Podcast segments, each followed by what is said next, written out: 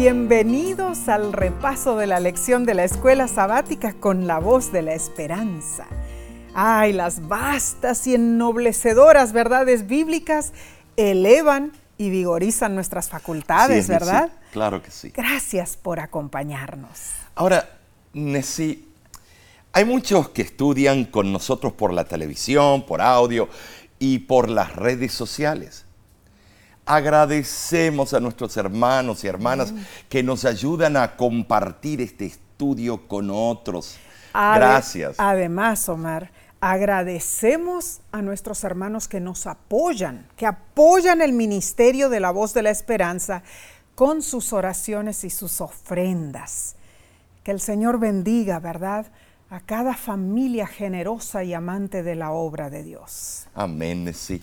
Hoy extendemos nuestro saludo a la hermana Francisca Rivera Cortedano de Barcelona, España. Así es, la hermana Francisca nos cuenta, soy fiel oyente de sus programas de la palabra de Dios y de la escuela sabática. He aprendido mucho. Soy de Nicaragua, dice ella pero vivo en Barcelona, España. Asisto a la iglesia talleres. Los conocí por Zoom cuando en la pandemia no podíamos asistir a la iglesia y ustedes fueron nuestros invitados virtuales. Los quiero mucho, mis lindos hermanos de la voz de la esperanza. Gracias por escribirnos, hermana Francisca. Saludamos a nuestros hermanos de la iglesia de talleres de Barcelona, España. Así es, así es. Dios les bendiga ricamente. Amén. Bien, iniciemos este estudio elevando una oración. Amén. Padre que moras en los cielos, nos encomendamos en tus manos para que todo lo que digamos y hagamos sea para honra y gloria tuya. Bendícenos, que seamos receptores de tu palabra. En el nombre de Cristo Jesús. Amén. Amén, amén. Bueno, esta semana repasaremos la lección número 10 para el 2 de septiembre 2023 y se titula Cónyuges juntos ante la cruz. Oh, oh bueno, bueno, aquí, aquí entramos. Ahora entramos en un campo. Sí, bueno, esto es un tópico candente. Muchos preguntan, ¿cuál es el secreto para un matrimonio feliz? Bueno. Bueno, Sócrates aconsejó lo siguiente: cásate si consigues una buena esposa, serás feliz. Mm. Si no te, si no, te convertirás en un filósofo. Uh, bueno, te pregunto, Omar, ¿eres feliz o eres un filósofo? Eh, mamita, tú sabes que soy feliz. Eh, el texto de esta semana está en Efesios capítulo 5, versículo 25 al 27. Maridos, amad a vuestras mujeres, así como Cristo amó a la iglesia y se entregó a sí mismo por ella para santificarla, habiéndola purificado en el lavamiento del agua por la palabra, a fin de presentársela a sí mismo una iglesia gloriosa que no tuviese mancha ni arruga ni cosa semejante, sino que fuese santa y sin mancha. Bueno, Pablo en Efesios hace hincapié Así es. en la unidad. O sea, unidad entre judíos y gentiles en la iglesia, entre la iglesia y Dios. Sí debe ser. Y ahora el hilo de oro de la unidad se extiende a la familia. el modelo de unidad familiar es primordial. Ahora, sí, eh, claramente el aspecto divino dentro de la relación matrimonial significa que debemos ver a la familia como Dios la ve, no como el mundo la ve. Esto involucra la unidad indivisible de una sola carne. El esposo y la esposa son uno, mm. no solo para obtener beneficios mutuos. Dios los creó así para su gloria y no como las definiciones nuevas que van revoloteando. tremendo, por ahí. tremendo. Entonces, nosotras las esposas debemos ser sumisas. Amén. Mm. Pero la adecuada respuesta del esposo a la sumisión de la esposa no debe ser por órdenes, sino por amor. Bueno, está bien. Bueno, hermanos, esto hace del círculo familiar algo precioso. Y si no fuera así, sería una dictadura. Entonces, un buen esposo nunca expresa órdenes rudas o desconsideradas. Al contrario, comprueba su amor de distintas maneras, incluyendo palabras de afecto y comprensión. Y Omar, esto es muy importante, porque ese amor es correspondido definitivamente por, por la esposa, ¿no es cierto? Amor y más amor. ¿Mm? En verdad, la prueba suprema de amor consiste en que uno se abstiene voluntariamente de la felicidad propia. Oh. Y eso no es fácil, hermanos. para que mi cónyuge pueda disfrutar. Ay, ay, ay. En este aspecto, el esposo debe imitar a Cristo. Debe abandonar sus placeres y comodidades personales y permanecer al lado de su esposa, incluso en enfermedad y momentos a veces muy difíciles. Es que Cristo mismo se dio por la iglesia, que estaba en profunda necesidad, y lo hizo por amor. ¿Para qué? Para salvarla.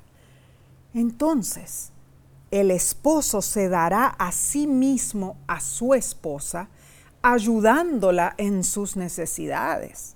Por consiguiente, la esposa se dará a su esposo con espíritu de amor mutuo. Importantísimo. El amor y el respeto mutuo. Los tres consejos paulinos para el buen esposo, bueno, consisten en esto. Primero, él sostendrá materialmente a su esposa. Primera de Timoteo 5.8. Número 2, hará lo posible por hacerla feliz. Primera de Corintios capítulo 7, versículo 33. Y en tercer lugar, la honrará en todo. Primera de Pedro capítulo 3, versículo 7. Pero sí, ya muy lindo todo este panorama.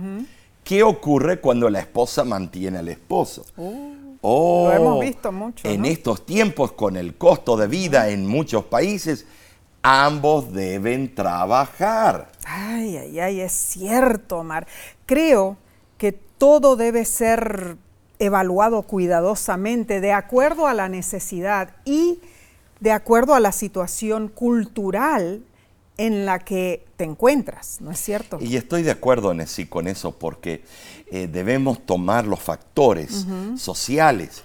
El estudio de esta semana se centra en tres temas principales. Número uno, Pablo recalca la unidad en la familia cristiana, revelada en la relación entre esposo y esposa. Así es. Número dos, la única forma en que la familia cristiana se mantiene unida es estando en el Señor. Esto significa que los miembros de la familia se someten unos a otros. Así Dios lo diseñó y Jesús lo confirmó con su amor sacrificial por la humanidad. Y número tres, una familia que está en el Señor no experimentará relaciones abusivas, como el adulterio o la violencia, porque tanto el esposo como la esposa aprenden a respetarse y amarse mutuamente en, en quién? En el Señor. Así es, claramente la teología práctica de Pablo para la familia está entrelazada con el sólido fundamento de la teología bíblica. Lograr la felicidad familiar requiere que entendamos el plan de restauración que Dios tiene para nosotros. Ay, Omar, esta, esta temática nos sacudirá de nuestros asientos. ¿Estás listo? Bueno, bueno, vamos a, claro que sí, pasemos a la parte del domingo, agosto 27, se titula Consejo para esposas cristianas. Bueno, la lección reitera la exhortación paulina de sumisión, pero mutua. Oh. Leamos Efesios 5, 21. 21. Someteos unos a otros en el temor de Dios. ¿Sabes, Nesí? Este versículo sirve como una bisagra, eh, un elemento intermediario entre Efesios capítulo 5, versículo 1 al 20 y versículos 22 al, 33. Interesante. El apóstol aboga por la sumisión mutua, recalcando que esto debe suceder entre los miembros de la iglesia. Aunque eh, el principio general de, es principio general de conducta, puede relacionarse con los pensamientos expuestos, conduce naturalmente a una aplicación, bueno, específica. Sumisión, humildad y sujeción son características esenciales del creyente. Ahora, en sí, el yo, el yo, debe empequeñer, empequeñecerse, eh, o sea, eh, reducirse. Claro frente a nuestros semejantes. Y frente a Dios también, ¿no es Por supuesto, delante de ah, Dios. Claro. Tristemente, lo que exigimos los unos de los otros como humanos, a menudo está en contradicción con el espíritu amante de Cristo. O sea, sumisión mutua se refiere a muchos ámbitos, Omar. Claro. Obediencia cristiana a nuestros mayores, subordinación a los que ejercen autoridad, Así es. Y respeto a los que consideramos iguales a nosotros. Además, hermanos, la sumisión está en respetar a los que se hallan en una posición inferior a la nuestra. La verdadera sumisión revela consideración, caridad y respeto por todas las personas, todos los hijos de Dios. Eso suena muy lindo. Pero en Efesios capítulo 5, versículo 22 dice, las casadas estén sujetas a sus propios maridos como al Señor. bueno, gracias a este versículo, mira, sí, yo te tengo que decir algo. A ver, a, ver. Sin dinero o con dinero, tú vas a hacer lo que yo quiero. Porque mi palabra es la ley, oh. aquí en esta casa. Oh, y sabes, Nesí, yo quiero que asentar esto, que esto quede claro. Okay. Yo tengo la última palabra. Bueno, bueno, entonces te pregunto, Omar. ¿Quieres comer esta noche? Pues sí, mi amor. Ah, bueno, bien lo has dicho, tú tienes la última palabra. Mm. Eh, perdón, mi amor. Ah, yo te voy a decir, eh, esas actitudes a veces las tenemos todos los hombres y es errónea, ¿no es cierto? Ay, bueno, bueno. Pero sigamos con la lección, Omar. Ahora, hermanos, hermanas, este diálogo podría degenerarse en una gran pelea. Con cierto. Ah, lo hemos tenido en el pasado alguna mm. vez, tal vez con diferentes palabras. ¿Tú crees? Bueno, sí, cierto.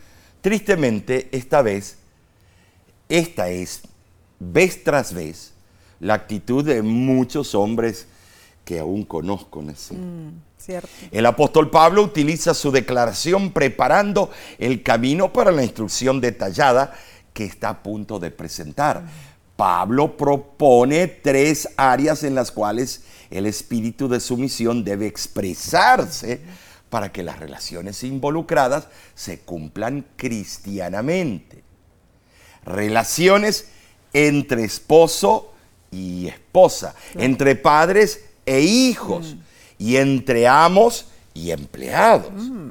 Bueno, Efesios 5:22 coloca a las mujeres en una posición de subordinación con relación a sus esposos, eso es cierto. Ahora, la ética de las relaciones cristianas en la familia solo se percibe con claridad cuando entendemos que subordinación no implica inferioridad. Muy bien dicho, esto es tremendo. O sea, la sumisión ordenada a la esposa solo puede ocurrir entre iguales. No es una obediencia servil, sino una sumisión voluntaria. Hermano, hermana, el hombre fue puesto por el Creador como la cabeza del hogar y esto no lo podemos negar. Ahora, toda comunidad necesita tener una cabeza para existir en forma organizada.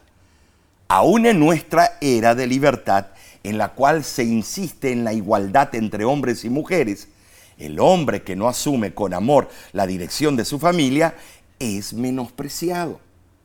Ahora, sí, eh, esto es bravo. Este principio es permanente, aunque su aplicación específica varía de acuerdo con las costumbres sociales y culturales. Cierto. Ahora, sí, sin embargo, Pablo realza la relación santa sobre la cual se fundamenta la sumisión. Eh, ah, están saliendo películas y novelas y programas que está tirando todo esto por el suelo. Mm. La esposa en su relación con su esposo debe ver un reflejo de su relación con quién? Con Cristo. Wow, tremendo, tremendo. Y Colosenses 3:18 aconseja que las esposas se sometan a sus maridos como conviene en el Señor, dice el versículo. Sí, ¿a quién creó Dios primero? ¿A ¿Adán o a Eva? Adán. Bueno, ¿eso significa algo para ti? Por eso Adán es la cabeza del hogar, ¿no es cierto? Pero aquí dice que seamos sumisas a nuestros maridos como conviene en el Señor, dice el Pero no como alguien tonto. No. No como... no. Bueno, es que las esposas a quienes aconseja Pablo son creyentes y deben honrar a Cristo. Y son inteligentes. Deben honrar a Cristo por sobre sus maridos. Por analogía, hermanos, el esposo es la cabeza de la mujer, Efesios 5:23, como ya le explicamos. Y, la fidelidad de la iglesia hacia Cristo sirve como un modelo para la lealtad de la esposa hacia su esposo. Pero este pasaje supone un matrimonio amoroso y afectuoso, no uno disfuncional. Dictatorial ni de machismo. Hermanos, este versículo no debe interpretarse para apoyar ninguna forma de abuso doméstico. Claro que no, sí. Para los que estamos en Cristo no hay distinciones de sexo, clase o raza. Cada sexo, clase y raza puede hacer su contribución en favor de la sociedad. La preeminencia del esposo consiste en cuidar de su esposa con conocimiento y responsabilidad, así como Cristo cuida a su iglesia, así como Cristo es el salvador del cuerpo. La iglesia, el esposo debe ser el protector y el sostén de su esposa y familia en una familia donde el esposo muestre la misma atención por el bienestar de su esposa que Cristo muestra, muestra por su iglesia. Nunca se levanta una polémica en cuanto a la preeminencia o inferioridad de alguien en la familia. Ahora, preguntémonos, sí, ¿cuáles son las características de la sujeción de la iglesia de Cristo? Buena voluntad, confianza, fe y amor. Entonces, cuando el esposo y la esposa conviven en amor y confianza, el hogar se llena de experiencias agradables no hay temor, abuso o violación de derechos humanos. Tremendo, Mar, tremendo. En realidad, este, el consejo de Pablo, de Pablo es claro, ¿no es cierto? Ah, somos las esposas hijas bendecidas por Dios. Claro. Me someto a ti, mi esposo, pero no como mi jefe, sino que lo hago como me someto yo a Cristo, mi Salvador. Claro, claro. Seguiremos entonces con este estudio en unos instantes. Volvemos enseguida, hermanos.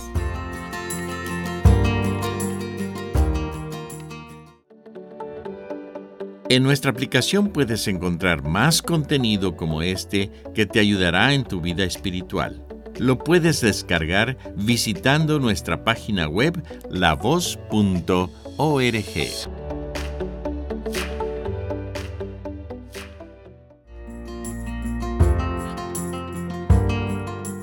Hermano, hermana, ¿eres bendecido con este estudio? Es nuestra sincera oración que así sea. Bien, vamos a analizar, Omar, la lección del lunes 28 de agosto titulada La Iglesia como esposa de Cristo, primera parte. Pero antes que prosigamos, sí, me fascina una cita de Hogar Cristiano. Oh, sí, sí. ¿Por qué no la lees?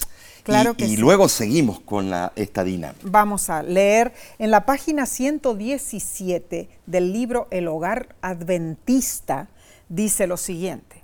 Si el marido es un hombre grosero, áspero, alborotador, egoísta, duro y prepotente, que nunca pronuncie la palabra de que el marido es la cabeza de la mujer y que ella debe sujetarse a él en todo, porque él no es el Señor. Él no es el esposo en el verdadero significado del término. Esta cita es tremenda, Qué Omar. bar. Tremendo, ¿eh? Tremendo. De verdad que sí. Ahora, Pablo comparó la sumisión de la esposa con la de la iglesia. Pero no hizo esto para proporcionar un terreno donde existan relaciones jerárquicas entre hombre y mujeres dentro de la iglesia. Claro que no. Al presentar su metáfora del matrimonio para la iglesia y su relación con Cristo, Pablo recurre creativamente a las costumbres de una boda antigua. Cierto. Bueno, en relación con la iglesia como esposa, Cristo es el esposo divino. Por ejemplo, número uno, Cristo ama a la iglesia como esposa. Efesios 5:25. Y esto proviene del corazón de Jesús. Él nos ama. Número dos, Cristo se da a sí mismo como el precio de la novia. En los, en los compromisos nupciales antiguos, el novio compraba a la novia con el precio de la novia. Involucraba una gran suma de dinero y objetos de valor. Cristo paga el precio final por la iglesia como su novia en la cruz. O sea, Él se dio a sí mismo por la iglesia. Número 3. Cristo baña a su novia, por así decirlo. La, la baña. La preparación de la novia era importante en las antiguas festividades nupciales. Las damas de honor y las parientes femeninas de la novia la preparaban para la ceremonia, le daban el baño ritual. Pero aquí Pablo imagina al esposo divino preparando a su novia para la boda. Él la santifica y la limpia mediante el lavamiento del agua. Efesios 5:26. Una probable referencia al bautismo.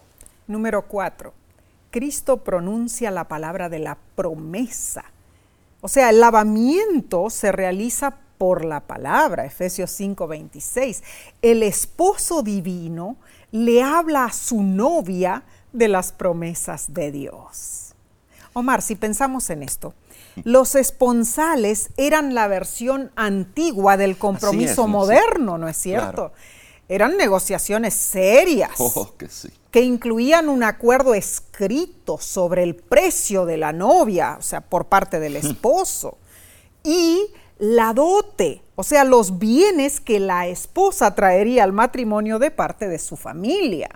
Y número 5. Cristo prepara y adorna a la novia. Cuando la novia se presenta ante el novio, ella es fabulosamente hermosa, presentándose con un esplendor impecable. Wow. Efesios 5:27.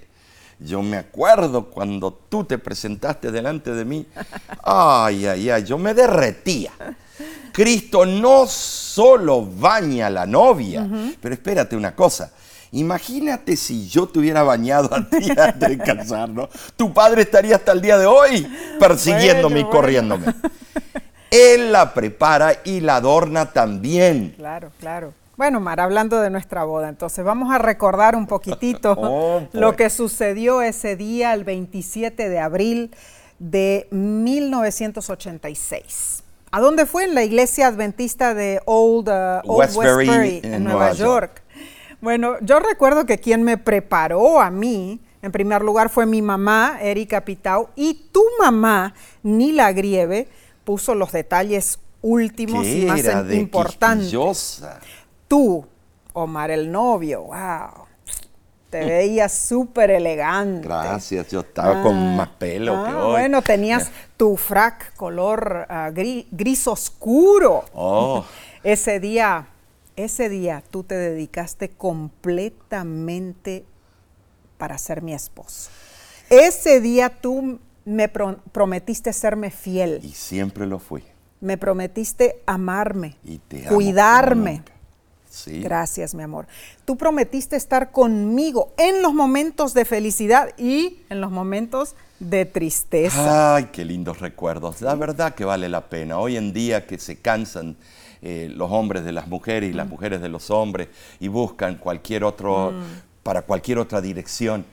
Qué lindo estar bien casados como Dios nos manda. Así es. Y aprender uno del otro. Ah, Ese cierto. día, los integrantes del cuarteto de ayer, hoy, mañana, cantaron el himno inicial vestidos con sus tuxidos, fracs, cierto. bastones y galeras. Galeras. Parecía que estábamos en Londres en los Oh, 1800. sí. Las damas de honor entraron con sus vestidos rosados y sus abanicos. Abanicos. Cuando te vi entrar por el pasillo de la iglesia, me emocioné. Empecé a temblar, me puse nervioso. Mm. Recuerdo que tenía que cantarte. A ver, Por ¿cierto? semanas había practicado el canto, pero en ese momento se me olvidaron todas las palabras y la melodía. Y empecé a inventar un nuevo canto. Sí, la cierto. gente, ay, emocionada, ay, qué lindo. Y mi madre con la cara que me quería morfar, me quería comer, porque me había olvidado las palabras de ese bendito Ay, canto. Ay, ay, Omar, cuánto recuerdo todos esos detalles. En realidad, esa boda, nuestra boda fue hace 37 años, Omar. Uh, parece ayer. Pero nuestra celebración continúa, ¿qué te parece? Claro que sí, todos los días. todos Nunca los me canso de decirte que Ah, te amo. Sí, sí, sí. Bueno, es que toda historia de amor es hermosa. Pero sabes, mi amor, la nuestra es la favorita. Claro, es para mi nosotros. favorita. Seguro Claro. que sí. Es que Dios está con nosotros. Por supuesto. Dios nos bendice. Somos hermosamente bendecidos con nuestros hijos, Nadine, Derek, ah, con nuestro yerno Jesse, con nuestra nuera Rocío, nuestros nietecitos, Oliver, Isabel. Y pronto- El nuevo nietecito que viene en camino. Estamos sumamente emocionados, Oh. ¿no es cierto? Por supuesto. Dios es bueno. Amén, amén. Nuestro amor sigue creciendo con el tiempo. Así es, ¿cierto? Lo mejor está aún por llegar. Amén. Espero llegar a la edad dorada juntos, los dones, sí. Así sea. Porque seguiremos juntos, siempre tomados de la mano del Señor y yo de la tuya y tú de la mía. Así es, sea, es nuestro sueño. Hermano, hermana, ser marido y mujer es una de las relaciones más bellas de la tierra. Sí lo es. Tal vez tú tuviste un fracaso o algo y no puedes decir eso y, y- y te duele. Pero no, tú tienes la misma oportunidad con Cristo. Es una institución sagrada, creada por Dios Claro que y sí. símbolo del matrimonio con la iglesia Claro y sí, Cristo. claro que sí. Eh, por eso el apóstol Pablo destaca el elemento principal de la semejanza entre el matrimonio terrenal y la unión de Cristo Así con la es, iglesia, como lo dijiste. Hermanos, cuando el esposo fomenta el bienestar de la esposa y viceversa, se está fomentando su propio bienestar, no solo porque están estrechamente ligados, sino porque la esposa impartirá al esposo la felicidad que recibe de él. Y asimismo el esposo será beneficiado con la felicidad de su esposa. Esto es sencillo, hermanos. La bondad produce bondad. Juan Crisóstomo, el predicador de Constantinopla del año 347 al 407 después de Cristo, usó sus habilidades homiléticas para describir el amor del esposo por su esposa. En Homilías de San Juan Cris- Crisóstomo, volumen 13, página 144, dice, ¿Quieres que tu esposa te sea obediente como la iglesia es para Cristo? Toma pues el mismo cuidado providente de ella como Cristo toma de, de la iglesia. Sí, incluso si fuera necesario dar tu vida por ella, sí, y que seas cortado en pedazos diez mil veces, sí, y que soportaras y sufras cualquier sufrimiento, porque ciertamente lo estás haciendo por alguien a quien ya estás tejido, no por amenazas, ni por violencia, ni por terror. Te comportarás con tu esposa, porque no hay nada más poderoso para influir que estos vínculos y especialmente para marido y mujer, la compañera de la vida, la madre de los hijos, el fundamento de toda alegría, nunca debe encadenarse por el miedo y las amenazas, sino con amor y buen humor, porque ¿Qué clase de unión es esa donde la esposa tiembla ante su marido? ¿Y qué clase de placer disfrutará el marido si mora con su esposa como con una esclava y no como una mujer libre? Es increíble, Nesí. Qué tremendo en aquel mm, tiempo, mm. un tiempo de mucho machismo. Fíjate lo que él escribió. Poderosos consejos, hermanos, para todos los que queremos gozar de un matrimonio feliz. Bien, pasemos a la lección del martes 29 de agosto titulada La Iglesia como esposa de Cristo, segunda parte. Pablo utilizó los elementos de las bodas antiguas para atraer a los cristianos de Corinto. Eh, ¿De qué manera? Esto lo leemos en 2 de Corintios capítulo 11, versículo 1 al 2, donde dice y explica, ojalá me toleraseis un poco de locura, sí, toleradme, porque os celo con celo de Dios, pues oh, es os he desposado con un solo esposo para presentaros como una virgen pura a Cristo. Tremendo texto, Nesí. Pablo estaba profundamente preocupado de que los corintios fueran engañados y pervertidos por falsos apóstoles. En el mal sentido, el celo griego, en el griego es celó, significa envidiar o celar, causando una rivalidad agresiva, belicosa. Pero aquí Dios está en un buen sentido celoso por su pueblo, de sí. Él no tolera rivales. Dios aprecia el amor de los suyos y le duele profundamente cualquier disminución de su afecto por él. Wow. Y, y para ilustrar el profundo amor divino, el apóstol Pablo se vuelve a referir a la relación matrimonial. Bueno, específicamente la ceremonia del casamiento. Leo en el libro Educación, página 261, lo siguiente. La relación de Cristo y su iglesia es muy íntima y sagrada.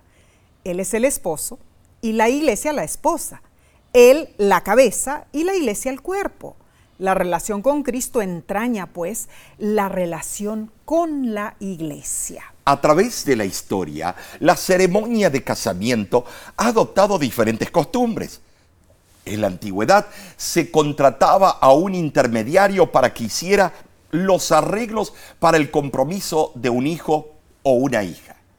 Entre los judíos, un compromiso matrimonial tenía tanto valor como el, el casamiento.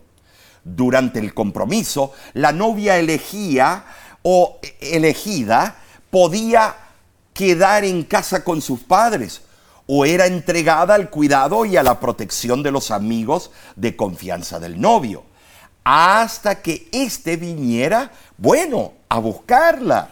Y a veces pasaba mucho tiempo entre el compromiso matrimonial y la boda, y durante ese lapso toda comunicación entre el novio y la novia se hacía por medio de un amigo de confianza. A ese amigo también le correspondía instruir y preparar a la novia para el día cuando llegara el novio. O sea que la responsabilidad del amigo se consideraba sagrada. En el día de la boda, ese amigo llevaba a la novia al padrino o madre que se eh, al padrino, perdón, o al padre que se encargaría de presentar la novia al novio. Es interesante cómo Pablo utiliza las costumbres de una boda para resaltar la relación con la iglesia en un patrón cronológico que se va desarrollando en orden. Primero, compromiso. Cristo se ofreció a sí mismo por la iglesia y así se comprometió con ella. Número dos, hubo preparación para la ceremonia nupcial. Las atenciones del novio son continuas en sus esfuerzos por santificar a la novia. Y en tercer lugar, la ceremonia nupcial en sí, que es cuando ocurre la presentación de la novia en la boda. Este último elemento se refiere a la gran celebración de bodas en su segunda venida, cuando Cristo, el esposo, vendrá a reclamar a la iglesia como esposa y se la presentará a sí mismo. A sí mismo. Esto es trascendental, Omar. Sí, sí. Porque en Efesios 5, del 25 al 27, Pablo declara que Cristo se presenta a la novia, o sea, el novio se presenta a sí mismo a la novia. Pablo imagina a Jesús presentándose a sí mismo a la iglesia, a su esposa. Si nos compenetramos en las costumbres de las bodas antiguas, hermanos, a menudo comenzaban con un desfile nocturno, ¿no es cierto? O sea, el novio y su séquito eh, se reunían en la casa del novio, el nuevo hogar de la pareja, y con gran ceremonia comenzaban una procesión todos los invitados, iluminados por antorchas y escoltados eh, de música alegre y gran regocijo, avanzaban hacia la casa del padre de la novia.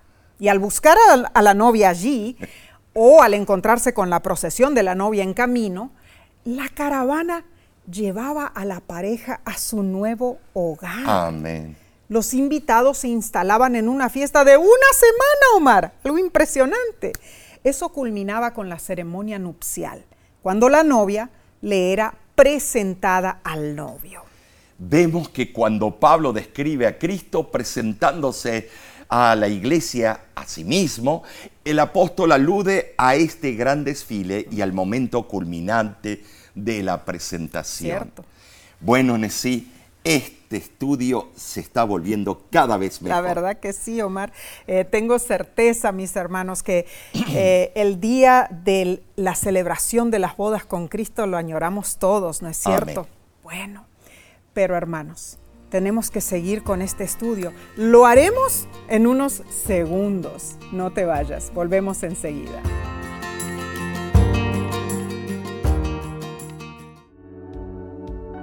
Con seguridad estás disfrutando este estudio de la escuela sabática. Te invitamos a buscarlo en formato de video por nuestro canal de YouTube. Lo puedes encontrar en youtube.com diagonal La Voz de la Esperanza.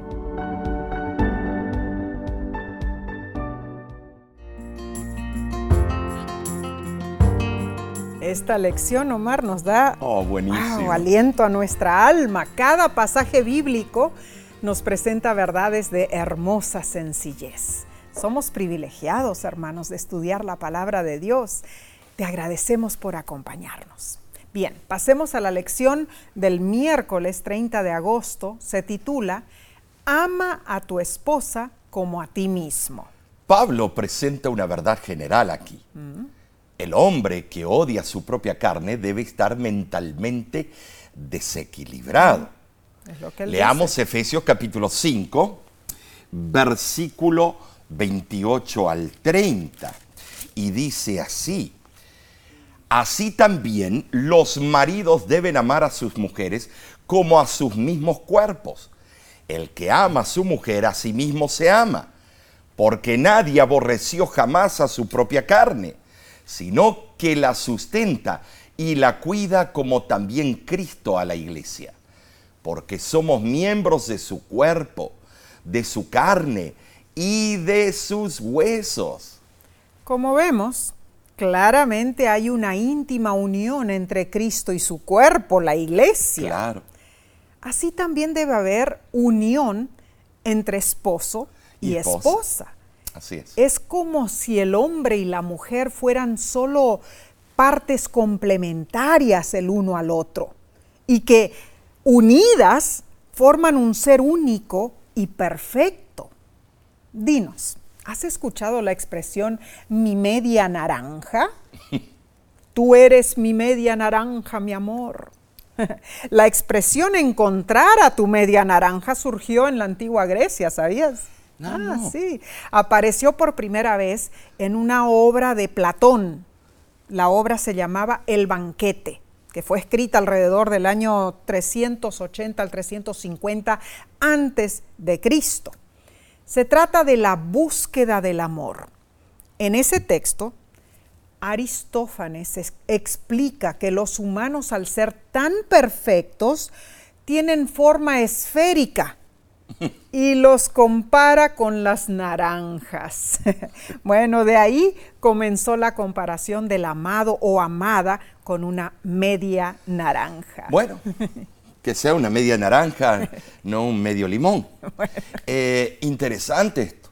En verdad, si consideramos seriamente la unión de dos mitades de naranja, quizá impediríamos la forma frívola en la cual muchos contraen matrimonio. Oh, sí, cierto. Cada vez más veo parejas que tienen la deliberada intención de divorciarse. ¿Mm?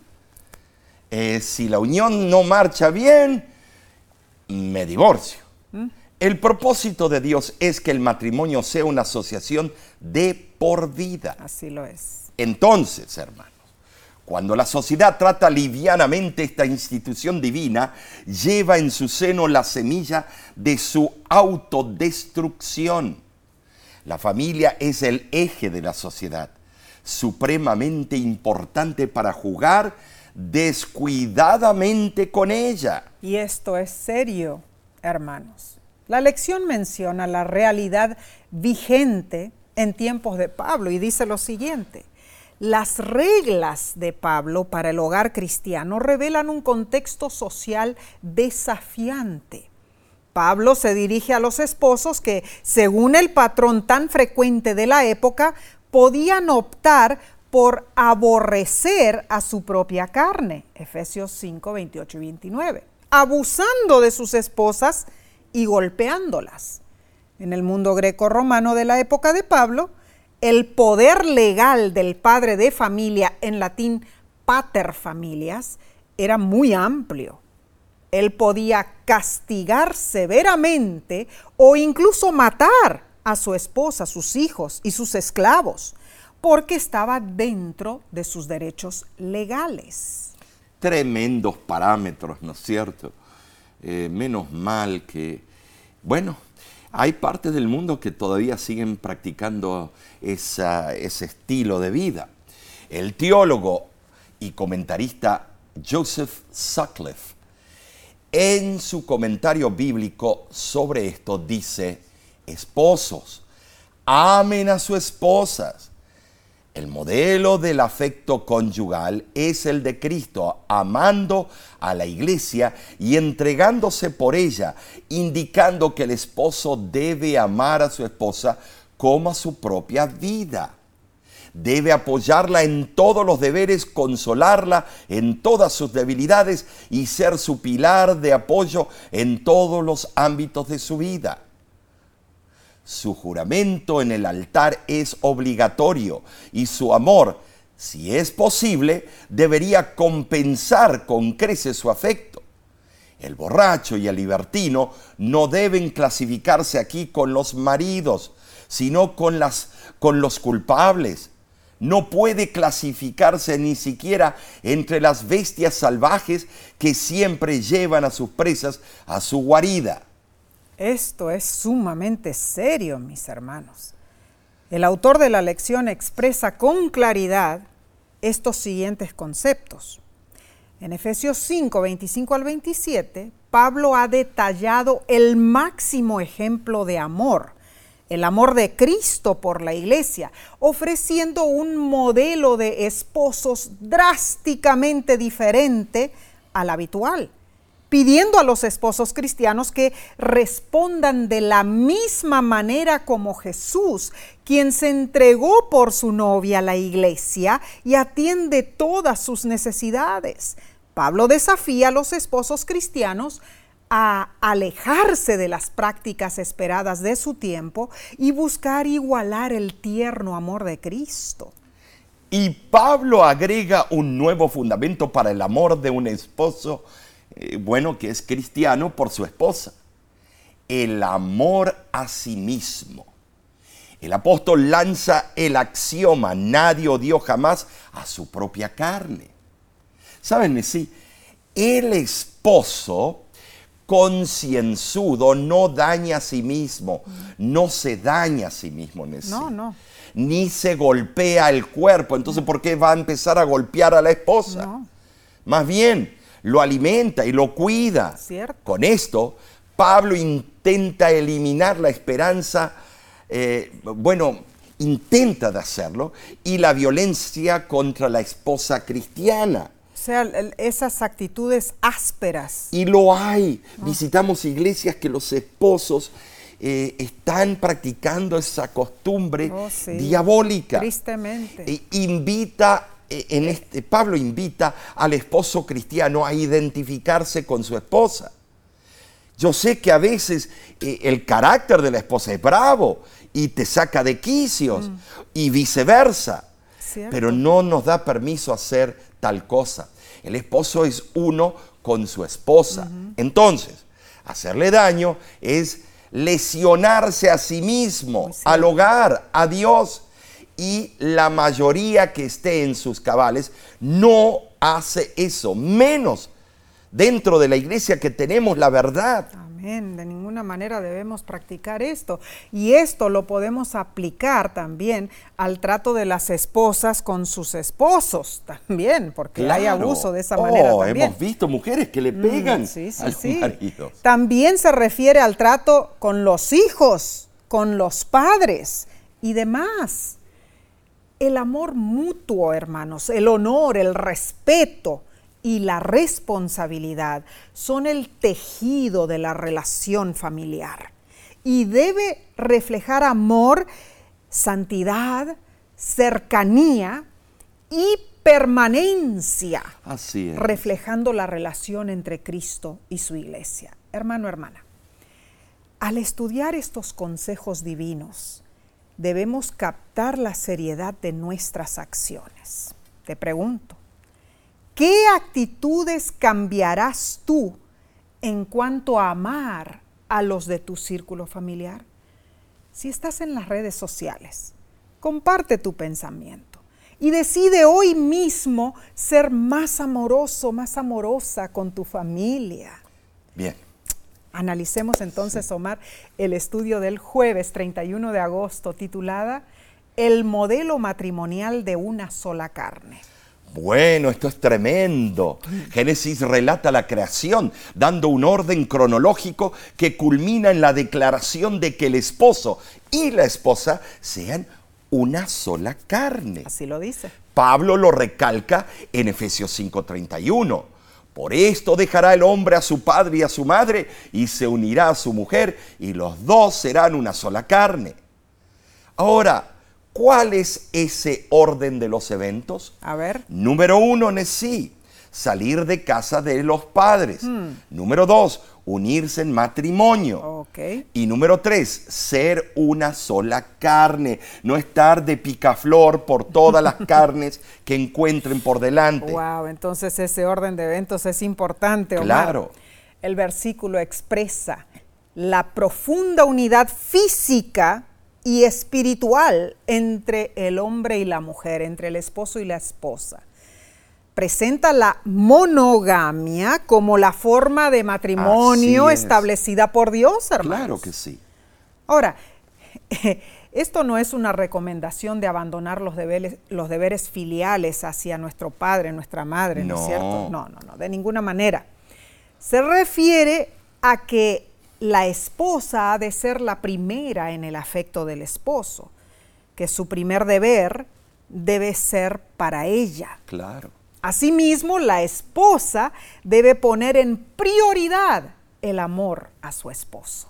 Fue el diseño divino original que el matrimonio sea una relación de una sola carne, donde la unidad emocional y espiritual se refleja en la unidad sexual. Claro que sí. Ahora, al optar por Génesis 2.24, Pablo seleccionó una declaración sobre el matrimonio formulada antes de la caída.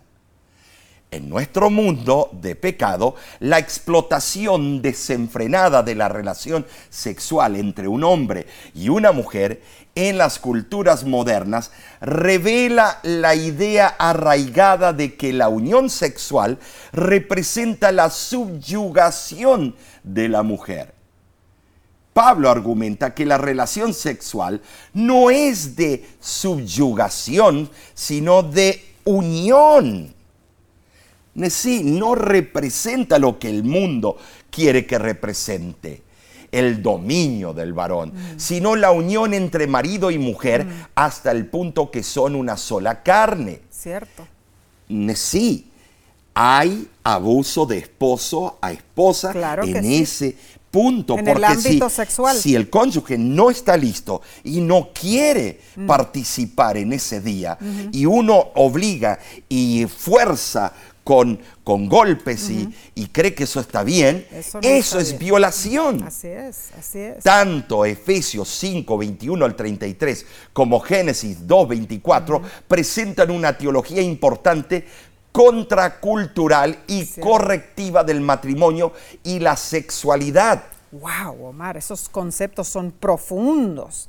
Eh, la unión entre esposo y esposa se se expresa por Pablo en palabras inconfundibles.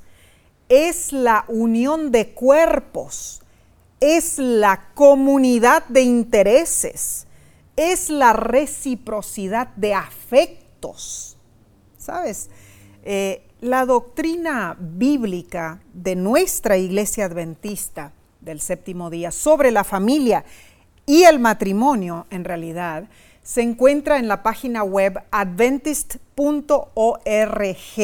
y afirma lo siguiente. Aunque algunas relaciones familiares pueden no alcanzar el ideal, un hombre y una mujer que se comprometen plenamente el uno con el otro en Cristo, a través del matrimonio, pueden lograr la unidad amorosa a través de la guía del Espíritu y la nutrición de la iglesia. Dios bendice a la familia y tiene la intención de que sus miembros se ayuden mutuamente hacia la madurez completa. Aumentar la cercanía familiar es una de las características del mensaje final del Evangelio. Tremendo, ¿no es Cuán cierto? cierto. Hermano, hermana, si eres parte del sagrado vínculo matrimonial, ¿cómo estás implementando estos principios bíblicos en tu matrimonio? Oh. Abandonemos nuestros esfuerzos por controlar al otro. El hogar cristiano, página 97, dice, ni el marido ni la mujer deben pensar en ejercer gobierno arbitrario uno sobre otro. No intenten imponer sus deseos uno a otro. No pueden hacer esto y conservar el amor mutuo. Sean bondadosos, pacientes, indulgentes, considerados y corteses. Wow, consejos sabios, Omar, ¿no es cierto? Así, Así que Pablo aplica la relación entre esposo y esposa a la relación entre nosotros, la iglesia y Cristo. Qué rápido pasó el tiempo, ¿no es oh, cierto? Oh, sí, Esta lección nos mantuvo absortos en cada detalle. Verdaderamente. Sinteticemos lo que aprendimos. A ver. Primero, Pablo invita a las esposas cristianas a someterse a sus maridos como al Señor. El texto supone un matrimonio amoroso, no uno disfuncional y despótico. Número dos, Cristo es el esposo divino. Ama a la iglesia como esposa. En tercer lugar, nosotros los esposos debemos comportarnos con nuestras esposas así como nos tratamos a nosotros mismos. Así es. Así como Cristo nos trata a nosotros. Y número cuatro, el creador estipuló el orden de eventos. Primero, dejamos a nuestros padres y a nuestro padre y madre. Segundo, nos unimos en matrimonio. Y tercero, somos una sola carne, una unidad armónica que no solo incluye lo sexual, sino también lo emocional y espiritual. Aprendimos muchísimo, ¿no es cierto? cierto? cierto. Pero la semana que viene cubriremos otro tópico interesante. Oh, sí. La próxima lección se titula practiquemos la lealtad suprema a Cristo. Ah, wow. Tremendo. Así que te invitamos a estudiar con nosotros. ¿Sabes? Nos encanta tu compañía. Ah, bueno, Mar, aquí en La Voz de la Esperanza, en realidad, seguimos haciendo la obra de Dios, mi hermano, mi hermana. Así es. ¿Con qué? Con nuestros programas televisivos, radiales, por las redes sociales, utilizando nuestros cursos bíblicos y esfuerzos de evangelismo público también. Y hablando de eso, acabamos de tener varias campañas Así es, evangelísticas. Omar, así es. Nuestra misión es llevar el mensaje de salvación a almas que añoran aprender de Jesús. Amén. Te agradecemos a ti que con amor envías tu apoyo financiero a la voz de la esperanza. Claro que sí. Agradecemos también tus oraciones. Amén. Si deseas, puedes escribirnos a info@lavoz.org. Hermano, hermana, que Dios te bendiga. Dios te guarde. Dios haga resplandecer su rostro sobre ti y tenga de ti misericordia. Que Dios alce sobre ti su rostro y ponga en ti paz. Nos vemos la próxima semana.